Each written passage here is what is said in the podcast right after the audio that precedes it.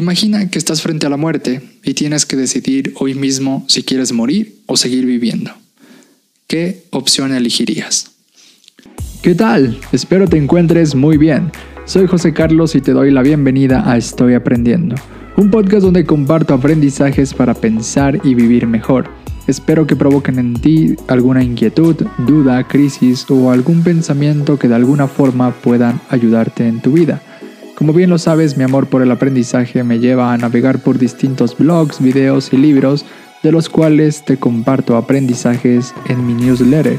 Así que si quieres recibir eh, una vez por semana algunos de estos aprendizajes y recomendaciones interesantes, pues te invito a suscribirte. Te dejo el link en la descripción de este episodio y sin más, comencemos.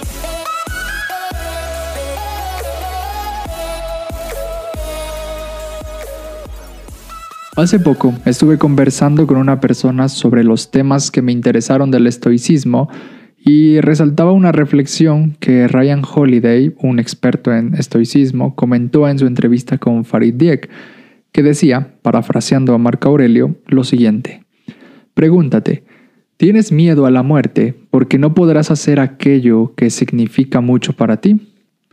A partir de esta frase, Ryan comenta que concebimos la muerte como aquello que nos va a privar de algo que supuestamente es valioso para nosotros. Al respecto también mencionaba que en la mayoría de las veces nuestra vida es mediocre y desperdiciamos mucho de nuestro tiempo en cosas estúpidas. Entonces podríamos preguntar, ¿tenemos miedo a la muerte porque no podremos seguir haciendo esas cosas mediocres y estúpidas que hacemos en la mayoría de nuestro tiempo? A partir de esta breve reflexión surgió en mí la pregunta, ¿para qué quieres más tiempo? Piensa por un momento, ¿para qué quieres más tiempo? No importa si tienes 15 años, 20, 35 o 60.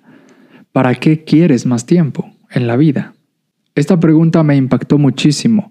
Realmente me ha parecido fascinante eh, porque me ha llenado de asombro, de paz, de perspectiva, de motivación. Se ha vuelto como una forma de decirle a mi vida, hey, ¿para qué quieres más tiempo? ¿Para vivir angustiado, deprimido o ansioso? ¿Para ver TikToks? ¿Para compararte en Instagram? ¿Para buscar la fama en redes sociales? ¿Quieres más tiempo para seguir haciendo lo que haces ahora? ¿Realmente vale tu tiempo la vida que has vivido? En fin, lo que quiero resaltar es que esta simple pregunta creo que se puede convertir en una herramienta eficaz para evaluar nuestros deseos, sueños, proyectos, decisiones, pensamientos y acciones. También, paradójicamente, esta pregunta, en mi caso, se ha convertido en una respuesta para mi vida. Porque frente a la incertidumbre, que en muchos sentidos atormenta mis días, creo que pensar en aquello en lo que quiero invertir mi tiempo y por qué quiero hacerlo, se ha vuelto una forma eficaz de descubrir lo que realmente importa en la vida. Así que mientras trataba de responder a mi pregunta sobre el tiempo, Pensaba que la respuesta no se encontraba en una lista de cosas en las que quieres gastar tu tiempo, sino en otra pregunta. Entonces, imagina que estás frente a la muerte y tienes que decidir hoy mismo si quieres morir o seguir viviendo. ¿Qué opción elegirías? Si eliges vivir, estarás respondiendo a la pregunta, ¿para qué quieres más tiempo? Es decir, que tienes una serie de razones por las cuales crees que vale la pena seguir viviendo. Pero si eliges morir, pueden suceder dos cosas. Uno, lo vives como un suicidio, es decir, una forma de terminar con tu sufrimiento. O dos, asumes tu muerte con dignidad y amor, porque sabes en el fondo que todo lo que has vivido hasta ese momento ha sido bueno, satisfactorio, útil, suficiente y te sientes agradecido. Por esto no tendrías el mayor inconveniente en aceptar tu muerte. Esta segunda solución es la que ha dotado de sentido mi pregunta inicial. Entonces, desde mi perspectiva, creo que la mejor respuesta a la pregunta ¿para qué quieres más tiempo? sería, no necesito más tiempo. Lo que hasta ahora he vivido es suficiente, satisfactorio. Me siento agradecido con todo eso. Así que no importa si hoy muero, lo acepto. A simple vista puede sonar sencillo asumir esta respuesta, pero no lo es en absoluto. Porque en el fondo está una actitud de abandono e indiferencia. De abandono porque estás dispuesto a dejar de lado todo lo que, todo lo que no has hecho aún. Y de indiferencia porque te resulta igual de importante haber logrado tus objetivos o no. Bien, todo este inmenso embrollo sirve para aquellos que buscan mejorar su vida. Así que si quieres tener una buena calidad de vida, podrías preguntarte, ¿qué tengo que hacer para que mis días, mis meses, mis años sean más satisfactorios, suficientes o buenos? ¿Qué tengo que hacer para estar dispuesto a morir hoy, sin decepción, sin arrepentimiento, sin melancolía, sin remordimiento? ¿O qué puedo hacer para estar dispuesto a morir hoy en paz, sereno, tranquilo, feliz, motivado, dignamente? Otras preguntas que pueden ayudar serían, ¿de qué forma estás haciendo valer cada día, cada semana, cada mes, cada año? ¿Quieres más tiempo para hacer lo que haces ahora? Si no es así, ¿qué es lo que haces o qué es lo que tienes que hacer para realmente sentirte satisfecho, orgulloso, tranquilo, feliz con lo que vives? Recuerda que no se trata de encontrar una respuesta precisa. El objetivo de todo esto eh, y al que te quiero invitar es a pensar en la calidad de tus días, de tus decisiones, de tus acciones, de tus pensamientos y tus emociones. Aunque creas que tu vida pueda ser una miseria, aún puedes reflexionar y preguntarte, ¿cómo puedo hacer para que mis días sean más dignos de ser vividos incluso con esta miseria? Si bien no tienes el control de muchas cosas que deseas tener o alcanzar, si tienes el pleno control de cómo enfrentas tu realidad, entonces, ¿de qué forma puedes dignificar tu vida a pesar de tus dificultades, limitaciones e imperfecciones? Todo el mundo tiene problemas, padece fracasos y tiene imperfecciones. Entonces, a esta frecuente normalidad de nuestra vida, ¿qué podemos hacer? Creo que de cierto modo todos tenemos oportunidad de transformar nuestra realidad a partir del fortalecimiento de nuestro interior, es decir, fortaleciendo o mejorando lo que pensamos, lo que sentimos, lo que imaginamos y también comprendiendo lo que tenemos, dónde vivimos, con quién vivimos, qué nos rodea, qué nos limita, qué nos impulsa, en fin. De alguna forma, cada quien, de acuerdo a sus circunstancias y su contexto, puede hacerle frente a las dificultades que tenga en su propia vida. Hay gente que lo hace a través de la fe, otros a través de la meditación, otros a través del estoicismo, otros a través de la ciencia, en fin. Hay innumerables caminos por los cuales podemos mejorar la calidad de nuestra vida, para así mm, volverla más digna de ser vivida. Lo que yo ahora te propongo no es un camino, solo es una sencilla pregunta. ¿Para qué quieres más tiempo de vida? Finalmente quiero terminar esta reflexión con un cuento de Jorge Bucay que ha titulado El Buscador, y dice, esta es la historia de un hombre al que yo definiría como buscador. Un buscador es alguien que busca, no necesariamente alguien que encuentra. Tampoco es alguien que necesariamente sabe qué es lo que está buscando. Es simplemente alguien para quien su vida es una búsqueda.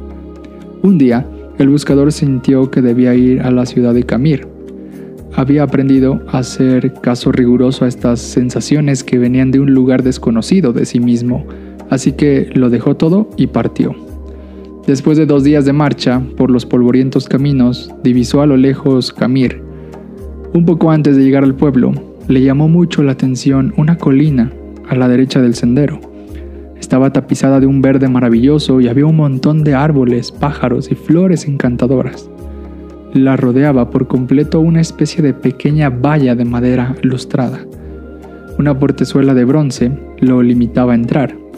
De pronto, sintió que olvidaba el pueblo y sucumbió ante la tentación de descansar por un momento en aquel lugar. El buscador traspasó el portal y empezó a caminar lentamente entre las piedras blancas que estaban distribuidas como al azar entre los árboles. Dejó que sus ojos se posaran como una mariposa en cada detalle de aquel paraíso multicolor. Sus ojos eran los de un buscador, y quizás por eso descubrió aquella inscripción sobre una de las piedras. Abdul Target vivió ocho años, seis meses, dos semanas y tres días. Se sobrecogió un poco al darse cuenta de que aquella piedra no era simplemente una piedra, era una lápida. sintió pena al pensar que un niño de tan corta edad estaba enterrado en aquel lugar. Mirando a su alrededor, el hombre se dio cuenta de que la piedra de al lado también tenía una inscripción. Se acercó a leerla y decía, Yamir Khalib vivió cinco años, ocho meses y tres semanas. El buscador se sintió terriblemente conmocionado. Aquel hermoso lugar era un cementerio y cada piedra era una tumba. Una por una empezó a leer las lápidas, todas tenían inscripciones similares, un nombre y el tiempo de vida exacto del muerto. Pero lo que lo conectó con el espanto fue comprobar que el que más tiempo había vivido sobrepasaba apenas los 11 años. Embargado por el dolor terrible, se sentó y se puso a llorar. El cuidador del cementerio pasaba por allí y se acercó. Lo miró llorar durante un rato en silencio y le preguntó si lloraba por algún familiar. No, por ningún familiar, dijo el buscador. ¿Qué pasa en este pueblo? ¿Qué cosa tan terrible hay en esta ciudad? ¿Por qué hay tantos niños muertos enterrados en este lugar? ¿Cuál es la horrible maldición que pesa sobre esta gente que les obliga a construir un cementerio de niños? El anciano sonrió y dijo, Puede usted serenarse, no hay tal maldición. Lo que pasa es que aquí tenemos una vieja costumbre. Le contaré. Cuando un joven cumple 15 años, sus padres le regalan una libreta como esta que tengo aquí, para que se la cuelgue al cuello. Es tradición entre nosotros que a partir de ese momento, cada vez que uno disfruta intensamente de algo, abre la libreta y anota en ella, a la izquierda, qué fue lo disfrutado y a la derecha, cuánto tiempo duró el gozo. Conoció a su novia y se enamoró de ella ¿Cuánto tiempo duró esa pasión enorme y el placer de conocerla? ¿Una semana? ¿Dos? ¿Tres semanas y media? Y después la emoción del primer beso, el placer más maravilloso del primer beso. ¿Cuánto duró? El minuto y medio del beso, dos días, una semana, y el embarazo y el nacimiento de su primer hijo, y la boda de los amigos, y el viaje más deseado, y el encuentro con el hermano que vuelve de un país lejano, ¿Cuánto tiempo duró el disfrutar de estas situaciones? ¿Horas? ¿Días? Así vamos anotando en la libreta cada momento que disfrutamos, cada momento. Cuando alguien se muere, es nuestra costumbre abrir su libreta y sumar el tiempo de lo disfrutado para escribirlo sobre su tumba, porque ese es para nosotros el único y verdadero tiempo vivido.